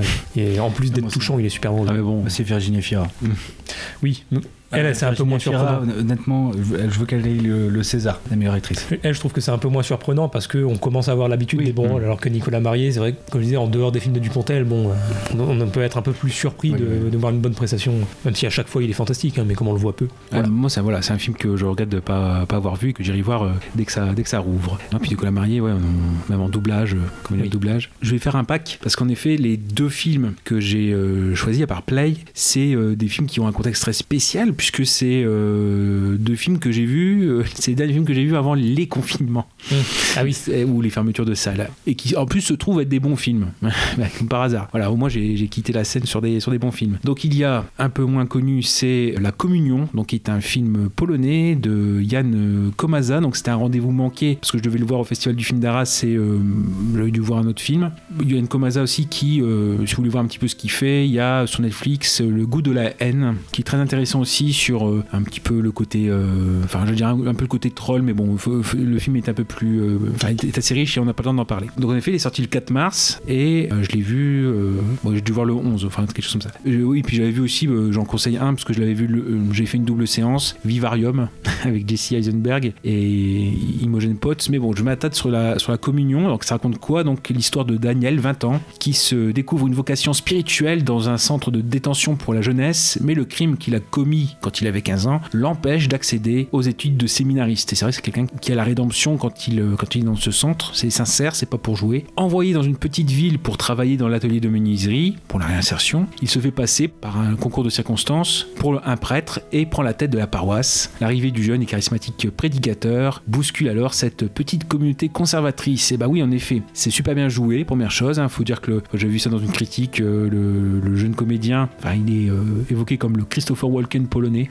euh, dire aussi qu'il est nommé au- au- aux prochains Oscars hein, dans la catégorie film étranger. Ça traite en effet de, beaucoup de choses, de la peur, de la mise à l'écart aussi, et l'arrivée, bah, pareil, de quelqu'un d'étranger qui a un recul sur la situation, qui va pouvoir remettre les choses à bonne distance, puisqu'en effet dans le village euh, ou la ville, la petite ville où il est, euh, où, il se trouve, il y a eu un drame, c'est un accident de la, de la route qui a causé la mort de sept personnes, six adolescents et un homme. Et en fait, on a fait porter le chapeau à cet homme et désormais sa veuve, etc. On lui fait subir, euh, on lui fait subir un petit peu l'opprobre euh, et la mise à l'écart justement, la mise au banc. Et justement, cette arrivée de, ce personnage, ça permet bah, de, déjà de chercher un petit peu plus la- vérité et de remettre euh, au devant ce qui doit être normalement quelque chose de catholique ou de chrétien, la charité, le pardon, la rédemption. Et lui-même se cherche parce que il, fait plus plus de bien que le véritable homme d'église, mais euh, en même temps, bah, il, a, la pression de ne pas être reconnu, de qu'on lui fasse pas le chantage pour des, gens qui l'auraient reconnu, etc., qui savent vraiment la, vraie situation.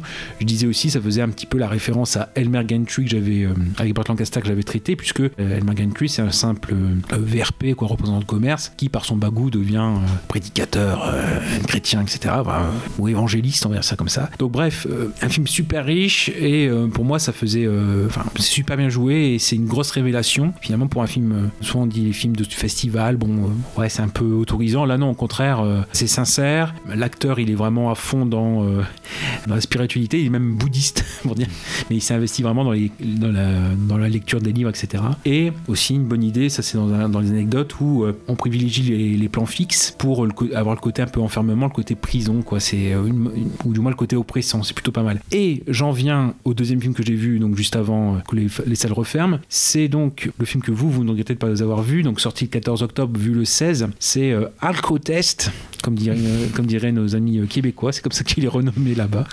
Euh, Drunk, en effet, de Thomas Winterberg, donc j'avais dit de Thomas Winterberg, Alcotest, oui, c'est comme ça qu'il renomme.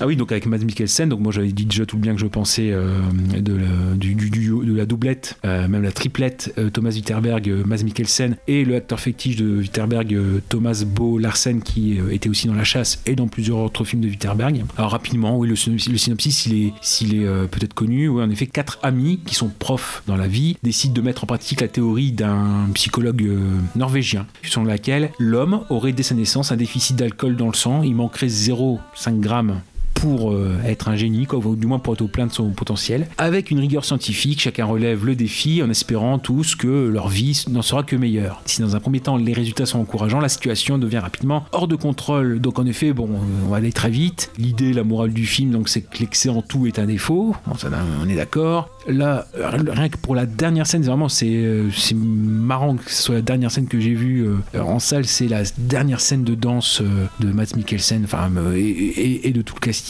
C'est euh, sur la chanson What a Life, quoi, de Scarlett Pleasure, voilà. Donc euh, ça, c'est euh, une déclaration d'amour pour Matt Mikkelsen. Ça vous le fait aimer tout de suite. Et surtout, ça, montre vraiment que par rapport au rôle que lui propose Hollywood, le, retour chez Winterberg, ça le libère, quoi. Ça lui donne vraiment un côté acteur. C'est fou. Bah là, quand on voit qu'on va, qu'il va reprendre le rôle de Grindelwald pour les Animaux Fantastiques 3, bon voilà. Ensuite, moi, ça me touche parce que c'est un prof d'histoire. Bon voilà. J'avoue qu'au départ, il fait de la merde hein, en cours, mais assez vite, ce qu'on voit l'alcool, c'est qu'il il- il- ça surpasse, ça lui fait surpasser et à ses euh, camarades aussi le rôle de prof et il devient inspirateur. Il permet à ses élèves aussi d'avancer, les autres profs aussi. Je suis pas sûr pour un, je crois que c'est un prof de philo, les autres c'est un prof de sport et un prof de musique. Et en fait, ce qui est assez fort dans ce film-là, c'est euh, jouer le mec bourré, c'est très, com- très compliqué si on veut pas être dans la caricature. hein. Euh, on pense à Arnaud Ducré dans Divorce Club. Euh, voilà, mais là, en plus, la difficulté, c'est de, de jouer les différents degrés d'alcoolisme, parce que plus on avance dans le film, plus ils augmentent la dose euh, pour justement voir l'équilibre. euh, faut pas louper une partie de génie euh, à un gramme près ou des choses comme ça. Donc voilà, tout est une, question d'équilibre. Ils arrivent très bien à faire ça. D'ailleurs, on se demande parfois s'ils jouent le vrai, quoi. Ça aussi, ça déborde sur leur vie privée, puisque bah, on, voit le côté un peu. Pour le personnage de Mads Mikkelsen, c'est le côté par rapport à son couple, euh, comment est-ce qu'il a fait pour devenir quelqu'un de rasoir, euh, alors que il avait un potentiel certain et il l'a pas accompli pleinement. Il y a plein de choses comme ça. Bon, bref, c'est un film aussi qui est très flou parfois sur la morale ou sur son message par rapport à, à l'alcoolisme. Quoi, est-ce qu'il faut euh, pour aller vers une folie géniale ou euh, à l'inverse plonger de plus en plus profondément pour fuir un désespoir et que ça nous rende aveugles à ce qu'on apporte de bon. On est tellement enfoué là-dedans. C'est vraiment un, film très, euh, très vivifiant, je trouve. Il y a énormément à, à en tirer. C'est pas un film mineur, quoi. C'est pas un petit film danois de, de Witterberg et de Mikkelsen. Et c'est souvent aussi un film qui est déroutant parce qu'on se laisse guider, mais on sait pas forcément où le film va. On avait ça aussi dans euh, le film précédent de Witterberg qui était La Communauté. Enfin, je, je sais pas si c'est le pile le film juste avant, mais un film que. Enfin, c'est le dernier film que j'avais vu au niveau chronologique avant La Chasse. Voilà, c'était de, de 2017. C'est La Communauté. Et euh, sur le côté un peu, euh, voilà, on partage une maison avec des idées libertaires, etc. Et puis finalement, ça, ça se barre en couille parce que euh, y en a qui prennent plus de liberté que d'autres euh, et ça déborde sur le bien-être quotidien. Donc aussi le côté limite, le côté. Et là aussi, dans ce film-là, on ne sait pas comment ça, ça va évoluer. Il y, a, une narration assez plaisante. Alors, ça peut amener des problèmes de rythme parfois, mais en tout cas, pour moi, ça reste euh, un des beaux films que j'ai euh, enfin, un des films que je garde. Et puis, rien que la dernière scène, encore une fois, euh, c'est très bien. Eh ben, merci pour ces quelques mots pour Drunk. Et toi, Goubi, alors? T'en avais pas un dernier, toi? Bah, pff, allez, euh, oui, comme ça, euh, c'était Jojo Rabbit. J'en ai déjà parlé. Ah oui, c'est vrai. Donc, euh, oui, Jojo Rabbit et Kawatiti. Voilà.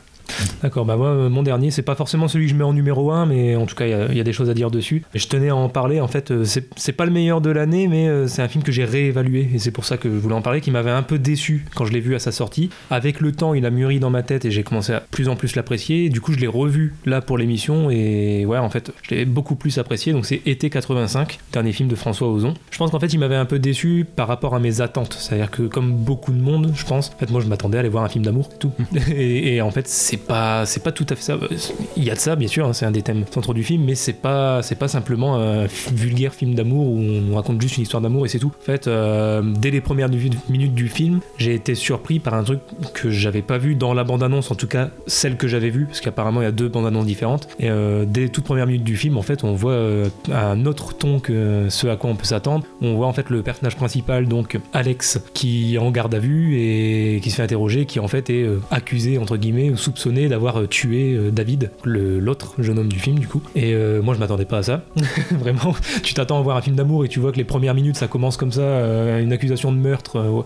ah ouais quand même. Et du coup il y a une bonne partie du film qui, quand même est là-dessus, sur la mort et sur, sur ce côté sombre. Et je m'attendais pas. C'est peut-être ça qui m'a laissé un peu sur ma faim. Et au final, non, ce film est, intéressant, même dans sa partie histoire d'amour, parce que ce que j'ai beaucoup aimé ici, en fait, dans cette relation homo, on va dire, qui est vraiment entre guillemets au cœur du film, et même l'affiche de toute façon va à fond jouer là-dessus. Ce qu'on peut en dire, c'est un peu la même chose qu'on peut dire par exemple des films de Dolan, c'est que l'homosexualité, c'est pas le thème du film, et en fait, on s'en fout que ce soit une histoire homo, c'est pas un enjeu en fait, c'est pas, pas un problème, c'est pas un enjeu, c'est que les personnages sont gays, voilà, c'est bien, ils sont gays comme n'importe mm. quel euh, autre personnage euh, des autres films sont euh, hétéros. On va pas problématiser l'homosexualité dans, ce film, et au final, ça donne une histoire d'amour universelle, quoi. C'est vraiment, on nous montre une histoire d'amour homo exactement comme on, nous montre une histoire hétéro dans les autres films. Et c'est peut-être grâce à ça, je pense que n'importe qui peut se retrouver, en fait, dans, ce film-là et peut se sentir concerné. Le fait que ce soit de, de mecs, ouais, voilà, comme je dis, c'est jamais vraiment le sujet. même Ozon le dit d'ailleurs dans ses interviews, hein,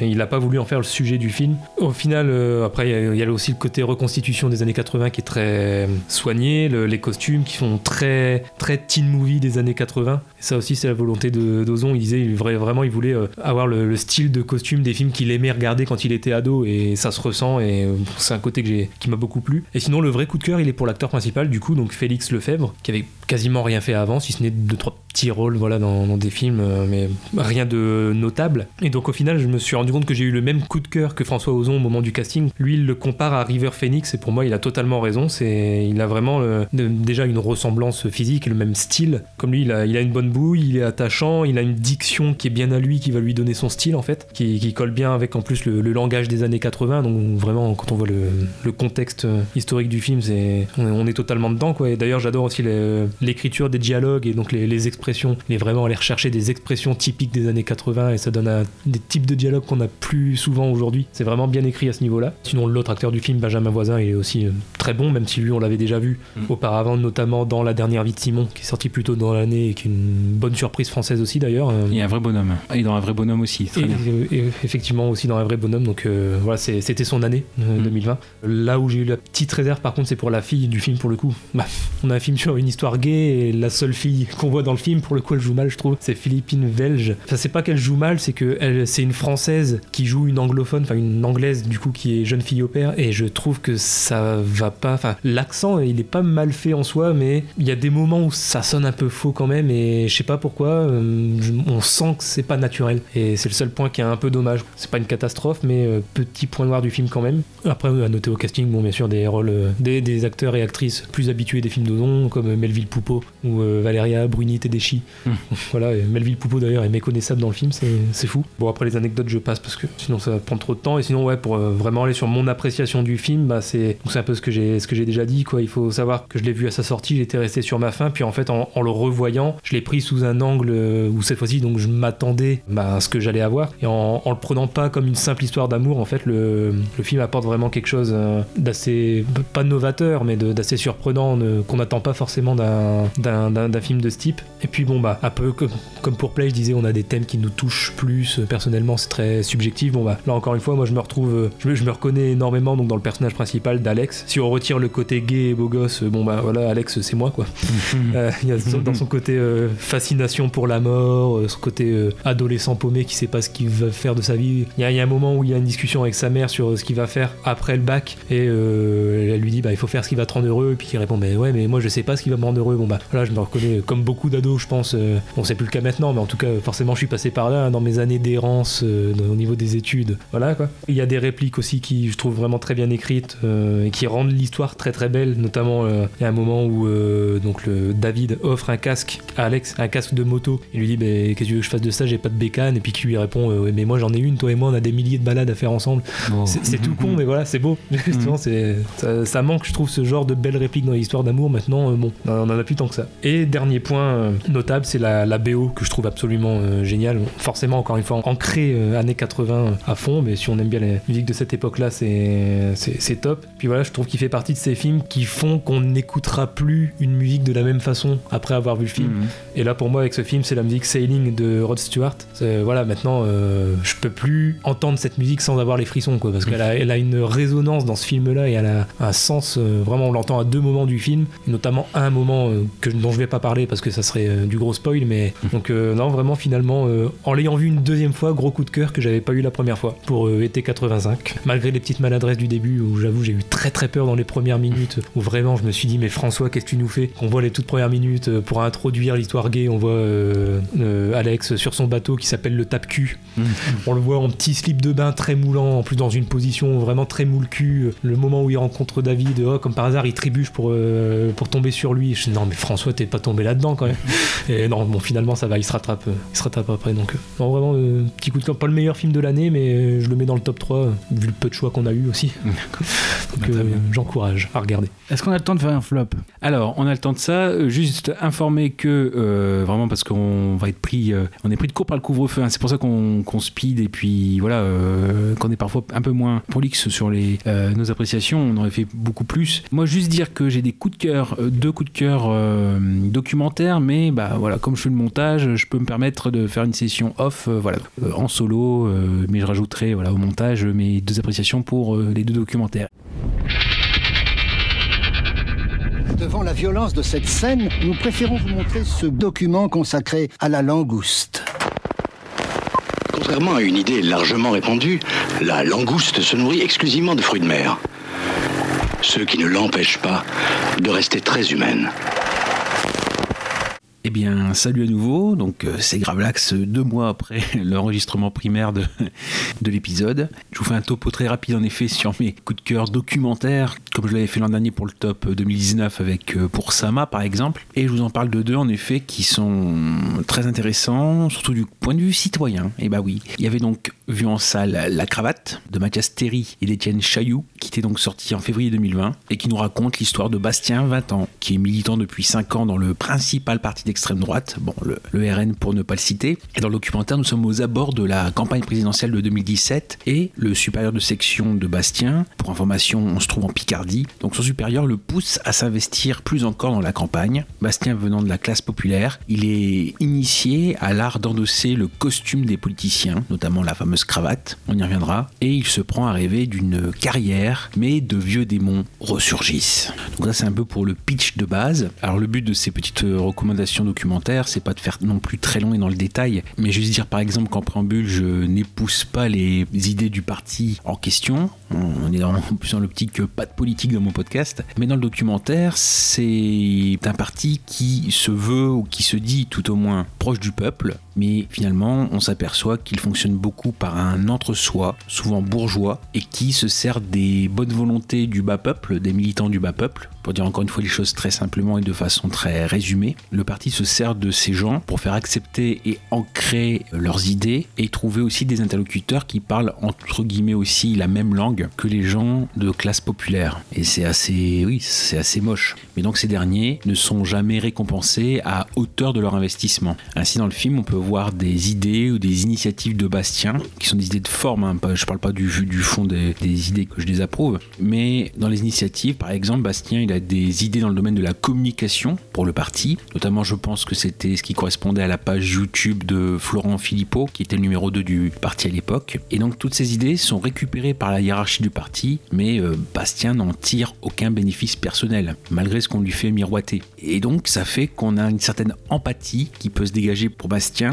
que l'on suit tout au long du film. Donc cette empathie, bien sûr, elle se fait par rapport à la forme de ce qui lui arrive et non pas pour le fond de ses idées. On voit que c'est quelqu'un qui n'a pas de soutien, qui n'a pas de manière non plus, et qui a aussi un passé sombre qui ne lui permet pas d'aller sur le devant de la scène. En l'occurrence ici un passé skinhead, alors que le parti est en pleine phase de dédiabolisation. On voit aussi que c'est quelqu'un qui se creuse la tête, malgré un ancrage social peu favorable à l'émulation ou à la réflexion ça lui donne un point fort. Il cherche aussi à aller vers ce qui l'élève. Alors bien sûr, toujours dans son cercle d'idées, dans sa bulle de filtre, on dirait aujourd'hui, et il se montre curieux de ceux qui pensent contre lui, d'où par exemple l'idée de euh, venir discuter avec euh, les auteurs du documentaire, qui s'étaient notamment penchés sur son cas, mais pas seulement que sur le sien, dans leur documentaire précédent qui s'appelait Premier vote. Je pense qu'ils euh, suivaient en fait le premier vote de, de, jeunes qui votaient pour la première fois, mais quel que soit leur camp. Ensuite, dire que le documentaire il est aussi construit de manière très originale, avec une double narration, entre d'un côté le récit de la vie de Bastien, et de l'autre côté l'histoire de Bastien qui découvre le texte parce qu'en effet, il y avait un cahier d'entretien qui a été écrit et euh, Bastien découvre le texte et on voit l'effet que ça lui procure de revenir sur tel ou tel épisode de, sa vie. Alors je ne dis pas comment Bastien a évolué, et enfin, le point de vue du, spectateur, c'est un peu, un peu compliqué, hein, euh, comme je l'ai dit, mais en même temps, c'est équilibré. Car on ne peut pas lui en vouloir, mais au contraire, on voit comment quelqu'un de l'intérieur du parti évolue, comment les éléments aussi évoluent sur lui. Et c'est aussi celui qui nous permet d'aller euh, là où on n'irait pas forcément et de, nous faire découvrir aussi euh, de l'intérieur les fonctionnements du parti. Et la conclusion est même donnée par Bastien lui-même, puisqu'en conclusion du film, il se demande au final est-ce que je suis un connard du coup? Et donc, euh, c'est ce qu'il a dit euh, à la fin. On va voir si le film va changer ma vie, après avoir cru que ce soit la politique qui ne la change. Donc c'est aussi un documentaire très intéressant sur les promesses déçues. Et si je reviens juste sur le titre, euh, sur la cravate. Donc en effet, la cravate le costume aussi qui va avec, qui permettent une ascension sociale, une ascension politique. Et je reprendrai juste l'anecdote qui avait été donnée par Allociné par rapport au titre, qui résume très bien les choses, avec le fait que la cravate est l'attribut du politicien, qu'elle permet de devenir respectable, mais elle peut aussi bien étouffer si on tire trop dessus. Et donc un des deux réalisateurs, à savoir ici Mathias Terry, qui dit en effet que le film raconte l'histoire d'un jeune homme qui, en enfilant la cravate, espère pouvoir faire évoluer sa vie, pourquoi il est ensuite obligé de retirer cette cravate malgré lui, et comment plus tard il la revêt comme un uniforme de combat. Et donc juste pour finir sur euh, la cravate, dire qu'il est disponible en DVD chez Arte Édition. Donc voilà pour la cravate. Et un deuxième documentaire citoyen qui est très, très important, qui est donc Un pays qui se tient sage de David Dufresne, qui avait tenu le compte Twitter euh, Allo Place Beauvau. C'est important pour le sujet du documentaire. Donc il était sorti euh, fin septembre 2020, que j'ai vu le mardi 13 octobre. Qui plus est, c'est mon avant-dernière sortie au cinéma, comme quoi, bon, avec Drunk par exemple, j'ai bien fini, malgré moi, euh, mon séjour au cinéma. Alors, juste pour faire très simple, Un pays qui se tient sage, donc c'est un documentaire qui invite les citoyens à approfondir, à s'interroger, à confronter leur point de vue sur la légitimité de l'usage de la violence par l'État. Et en effet, dans le, film, il y a beaucoup d'épisodes qui correspondent en effet aux manifestations des Gilets jaunes et qui sont l'objet d'une répression de plus en plus violente. Donc contrairement à des pseudo-documentaires qui ont occupé, euh, je pense particulièrement un, qui ont occupé honteusement la fin de l'année dernière, Un pays qui se tient sage, c'est un vrai documentaire, et je, le mets en majuscule. D'ailleurs, un vrai documentaire citoyen. En effet, si on prend juste la forme, non seulement les deux parties, ou même s'il y a beaucoup plus de nuances, il y a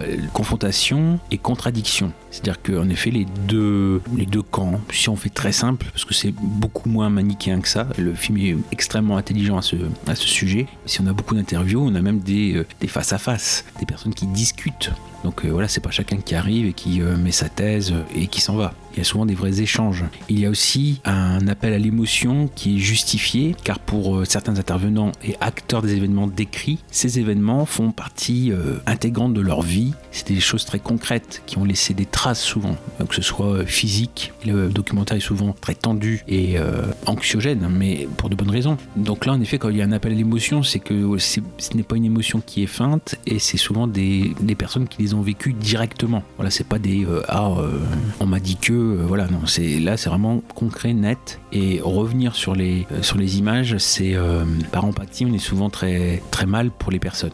Alors de même aussi, c'est une bonne forme narrative. On confronte souvent ceux qui sont interviewés aux images en direct et ces images, elles peuvent soit appuyer, soit contredire leurs propos. Les versions s'affrontent, mais en même temps, c'est dans un dialogue qui est franc, qui est courtois qui est pas du tout dans l'optique, par exemple, je ne sais pas moi, CNews, l'heure des pros, voilà, où c'est celui qui gueule le plus fort, qui a l'impression d'avoir raison. Ben, c'est pas, du tout ça. C'est vraiment le respect aussi de, l'écoute aussi de la parole de l'autre, même s'il ne pense pas comme nous.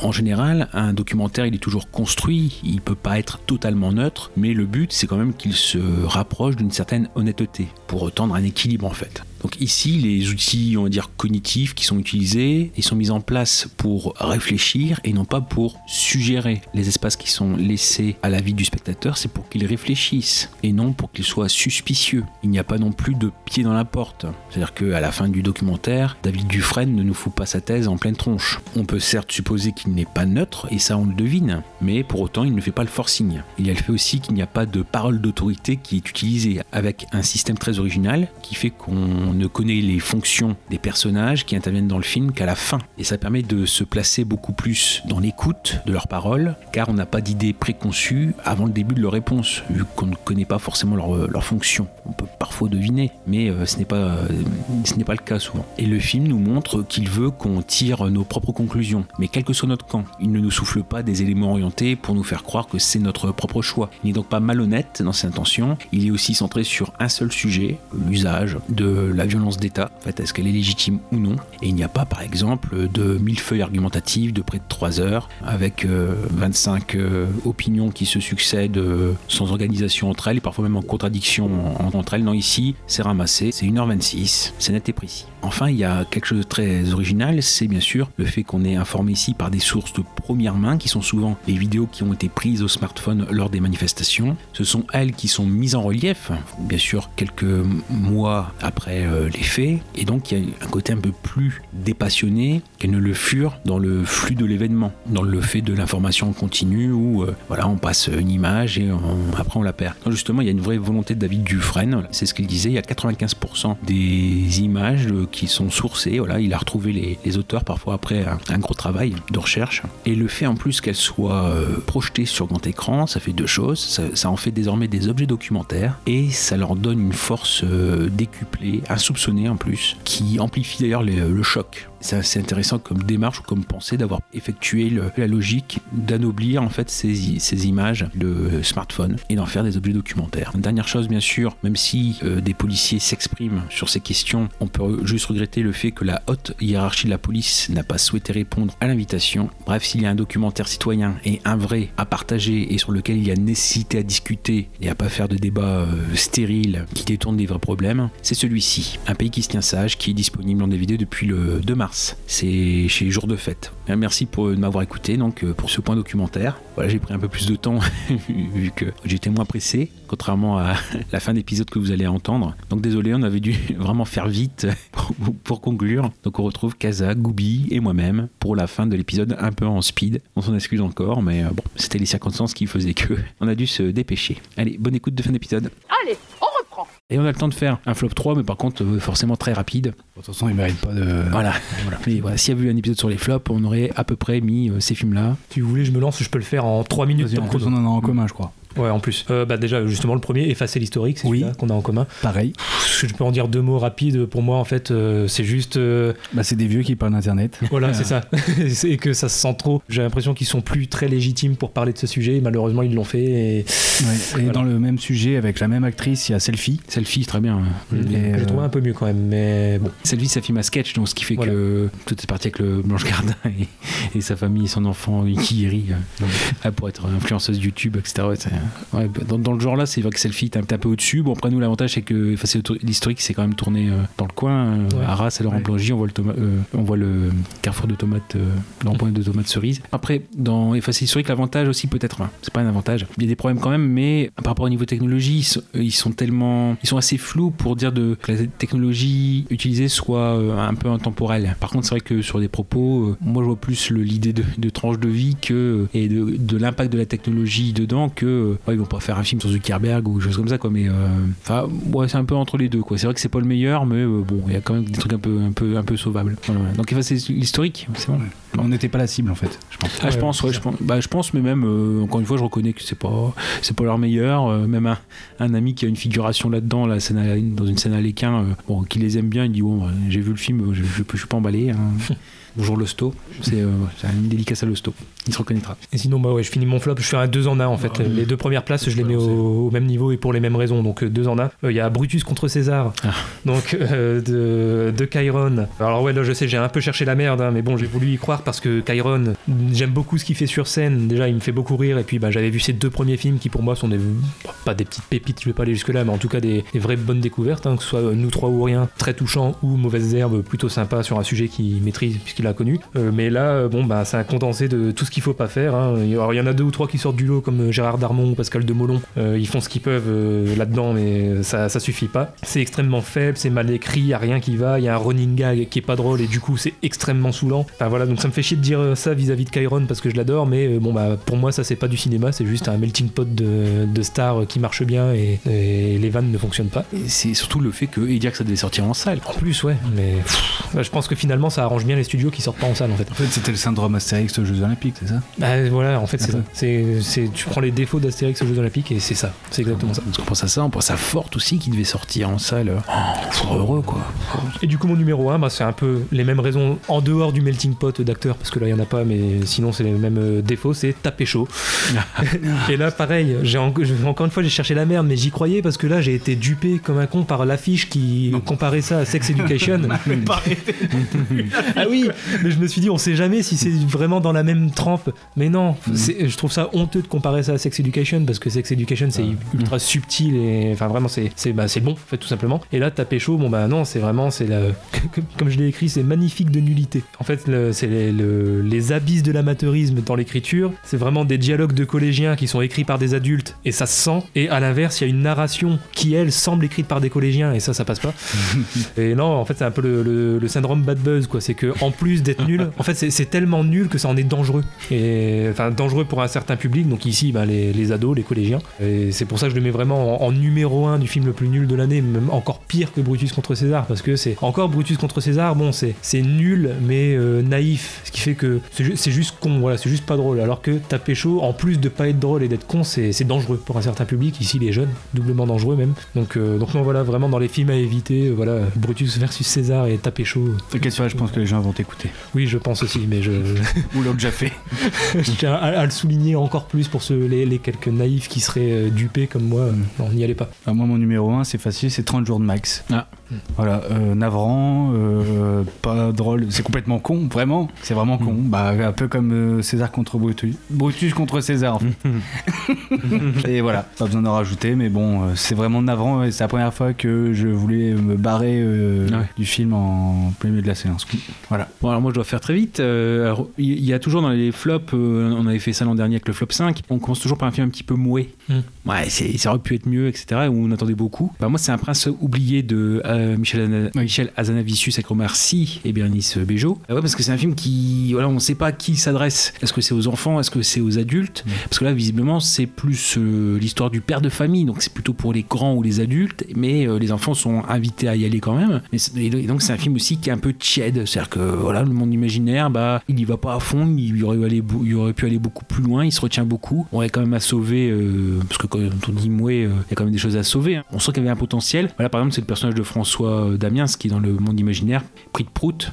Voilà, il, est bien. Donc bref, voilà, c'est un film, un film moué, quoi. euh, c'est une déception parce que ça, voilà, ça devait aller un peu plus loin et euh, malheureusement, encore une fois, c'est quand on est déçu un petit peu, euh, qu'on entendait beaucoup, ça devient un film moué. Et je vais faire des combos, donc toujours 2-2. Donc le combo, allez, euh, Lambert Wilson, donc avec les, le De Gaulle qui vraiment, bah, quand on parlait du public senior, bah là vraiment c'est un film fait pour ça, quoi. C'est poussiéreux, c'est voilà, on sait pas du tout quoi faire de ce personnage de De Gaulle. Pourtant c'est très très centré sur 1940 et jusqu'à l'appel du 18 juin. À part ça, à part ce micro moment, on n'a pas. euh, Enfin, il y a eu avec l'anniversaire de- des 50 ans de sa mort, il y a eu plein de téléfilms justement sur euh, sur lui et bah on n'est pas plus loin qu'un téléfilm qu'en plus. euh, bon. Et je, mets dedans aussi donc les traducteurs de Régis Roissard à qui on devait populaire. Pareil, c'est un film qui sur le papier on a super envie d'aller le voir. C'est un thriller, c'est super bien présenté, etc. Mais Lambert Wilson il est en surjeu. On a bon, après voilà on a réuni différentes nationalités. bon voilà, mais euh, pour Lambert Wilson je vais pas dire se jouer avec les pieds, mais c'est trop, c'est trop, c'est trop. Et puis euh, c'est twist sur twist sur twist. Allez, ah, ça, t'as pas vu, tiens, je te mets, ça. Bon, bref, ça devient complètement euh, invraisemblable. Encore une fois, je- j'essaie de sauver les choses, donc euh, autant prix de prout pour Le Prince oublié.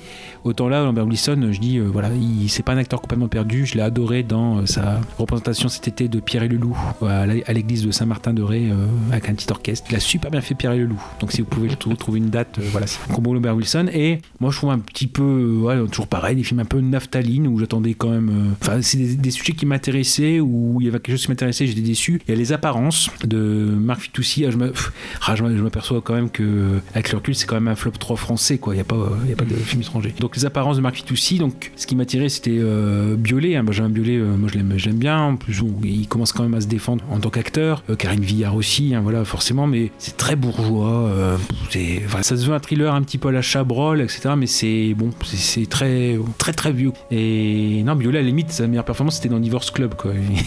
Il, joue pas beaucoup, mais il joue bien. Euh, le mec des dénieux. Et dans ce pack, je voulais mettre, bah, peut-être, euh, Kaza, tu pourrais rebondir un tout, un tout petit peu dessus, c'est Le Bonheur des uns Oui. de Daniel Cohen, donc tiré de sa pièce L'île flottante. Et pour moi, un des gros points faibles, ou ce qui rend insupportable le film, c'est Florence Foresti. Alors c'est le rôle hein, qui veut ça, mais euh, c'est le fait qu'il y a un manque, enfin un gros problème d'écriture. C'est-à-dire qu'il y a un moment donné où le personnage doit redescendre. Quoi. Le... Alors, rappelez vite fait le bonheur des uns, c'est Bérénice Bejo qui. Bah, tiens, Bérénice Bejo, elle est dedans aussi. Ah, Bidamiens aussi, tiens, c'est bizarre. Euh, c'est quand même beaucoup. Donc, oui, qui est une simple vendeuse de boutique, mais qui, durant sa pause, dans un grand, une grande galerie commerciale, dans une marchande, fait un petit peu le portrait. Ça lui arrive, ça fait que- qu'elle arrive à un bouquin et elle rencontre le succès. Et ce qui fait que euh, sa copine, euh, son amie, Florence Foresti, qui a marié avec François Damiens, elle, Bérénice Bejo, avec Vincent Cassel, Florence Foresti va être atteinte d'une crise de, de jalousie. euh, voilà, bah, moi aussi, je peux lire, un- je peux, si elle, elle peut faire un livre, moi, je peux le faire aussi. euh, je m'y mets, etc. Puis finalement, elle s'y met, elle s'y met jamais. Alors pareil, quoi, c'est vraiment assez, euh, ouais, c'est, euh, assez lourd. Mais pareil, là aussi, bizarrement, je sauve aussi François Damiens qui a une scène où lui, son bad- il passe par plusieurs dadas, la sculpture, etc. Mais au tout début, c'était la, la musique dans sa cave au synthétiseur. Et il a une chanson qu'il joue devant ses gamins euh, assez euh, peu âgés avec euh, Oui, il est mort, mais il est coupable. Il n'était pas coupable, il était innocent et on l'a tué. Enfin, un truc comme ça, quoi. Et donc, ces gamins, ils pleurent comme pas. Mais pourquoi il l'a tué? Pourquoi il l'a tué? Donc, oui, bon, bref, donc, donc, dans les deux films que je dis, euh, voilà, Da- Damiens il est à, à sauver tout le temps. Mais euh, voilà, c'est très, euh, c'est soit parce que c'est très poussiéreux, cinéma poussiéreux, soit voilà, Prince oublié, les traducteurs. Pour moi, c'est euh, plutôt des films aussi enfin, qui étaient super. euh, voilà, on avait super envie de les voir et euh, bon, et ça, ça fait un effet d'un soufflé en les voyant, en les voyant. Donc bon, voilà pour le flop 3. Eh ben ça marche, on va pas s'attarder. Bah, Ah bah, non, non, désolé, non, hein, mais- non, parce que c'est là on va aller, on va aller en prison. Ouais, voilà, on va se prendre une amende. Une amende, ça va faire un peu cher l'épisode. ouais. Voilà, voilà. Bon, bah, du coup, on va faire une pause de- d'un bon moment avant de se retrouver euh, pour la saison 3. Hmm. Euh, donc, Mais- dans un moment. Mais voilà, mais vous avez peut-être, euh, voilà, mais si vous, si le cœur vous en dit, vous avez euh, un peu de boulot. Si vous voulez participer à, à- à l'épisode, vous avez vu, on a intégré tout de suite un, un auditeur dès, dès qu'on l'a pu. Toujours pareil, vous avez la liste des, des émissions, des thèmes d'émissions qui sont sur les différents réseaux sociaux, surtout Twitter, mais surtout de façon pérenne puisque les statuts restent euh, Facebook. Si le cœur vous en dit sur un thème, quitte à ce que ce soit pas tout de suite, mais au moins c'est fait, de façon écrite, de façon orale, il n'y a pas de problème, on, on prend ça. Donc on se retrouve très vite, euh, au plus vite. À bientôt. À bientôt. À bientôt. Ciao, ciao. Salut, salut, ouais, on, finit un peu, on finit un peu à l'arrache, mais c'est, mais c'est normal. Au revoir. Arrêtez-vous, arrêtez-vous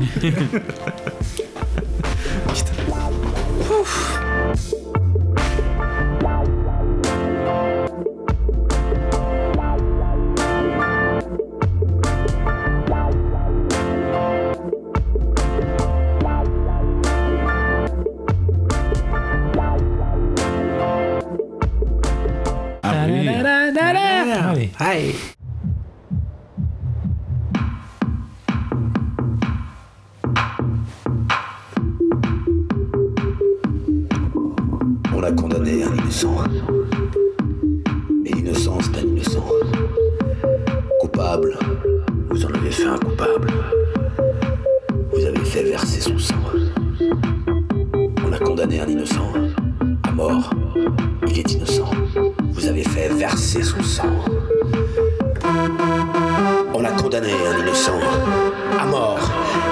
Innocent.